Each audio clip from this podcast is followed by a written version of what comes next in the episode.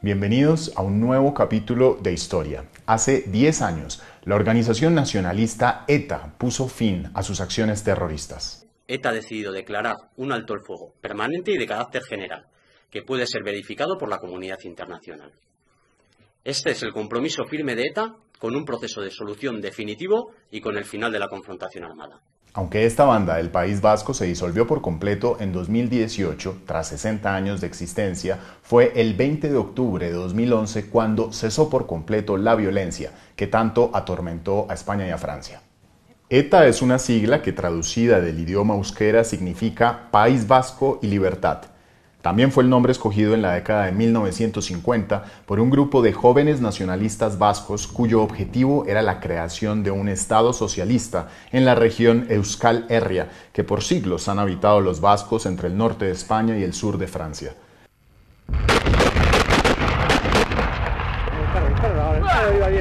Se trata de uno de los problemas separatistas más antiguos del mundo, ya que el movimiento independentista vasco existe desde hace siglos.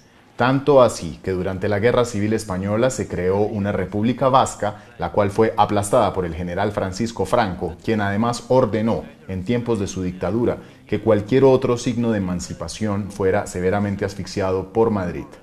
Pero de ser una organización clandestina de oposición, ETA cruzó la línea hacia ser una organización terrorista el 2 de agosto de 1968 con el asesinato de Melitón Manzanas.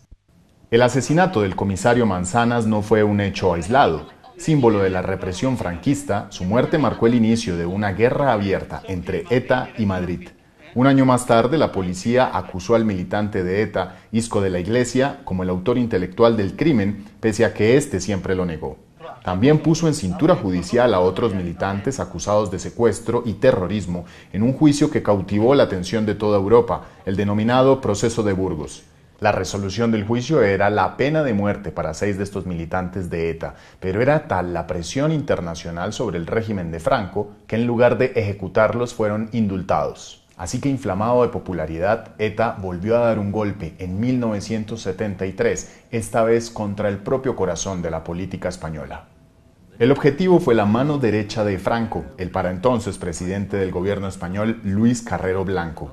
La forma de matarlo fue explotar su vehículo volándolo en pedazos por el centro de Madrid, hecho en el que también murieron su guardaespaldas y conductor. La frialdad y premeditación de ETA habían quedado claras. ETA se ganaba la simpatía de los sectores más extremos de la izquierda, pero quedaba maltrecha ante la opinión pública por el desprecio que demostraba contra los derechos humanos. El dictador Franco murió en 1975 y con el rey Juan Carlos como sucesor, España entró en un camino hacia la democratización que selló finalmente el presidente de gobierno Adolfo Suárez. Entre tanto, el gobierno español creó los GAL, grupos antiterroristas de liberación. En síntesis, agentes españoles encubiertos que perseguían a los nacionalistas vascos sin importar que fuera en territorio francés y cuyas acciones fueron calificadas por la prensa como la guerra sucia contra ETA. Pese a la lucha armada en nombre del independentismo vasco, la reputación de ETA estaba por los suelos, luego de perpetrar atentados como el de la bomba que explotó en un centro comercial de Barcelona en 1987 y que dejó 21 muertos o el secuestro de José Antonio Ortega Lara, un funcionario de prisiones que duró más de 530 días cautivo entre el 96 y el 97. Pero un asesinato en específico fue la gota que colmó el vaso. En julio de 1997, ETA secuestró al concejal español por el PP, Miguel Ángel Blanco. A cambio pidieron al gobierno de José María Aznar la reubicación de los presos de ETA en las cárceles del País Vasco, quienes por entonces estaban dispersados en otras cárceles de España para evitar su concentración. Ante la negativa de Aznar, ETA asesinó a sangre fría al concejal.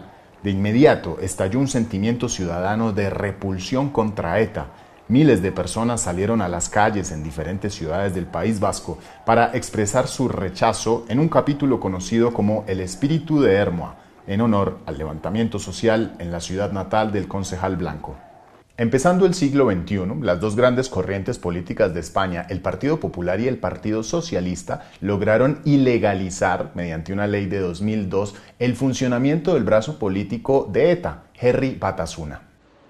Además, el mundo había cambiado después de los atentados del 11 de septiembre de 2001 en Estados Unidos y cuando ocurrieron los ataques del 11 de marzo de 2004 en los trenes de cercanías de Madrid por el que murieron 193 personas y más de 2.000 resultaron heridas, las autoridades pensaron que ETA había sido responsable y que sobre su organización se vendría todo el peso conjunto de Europa.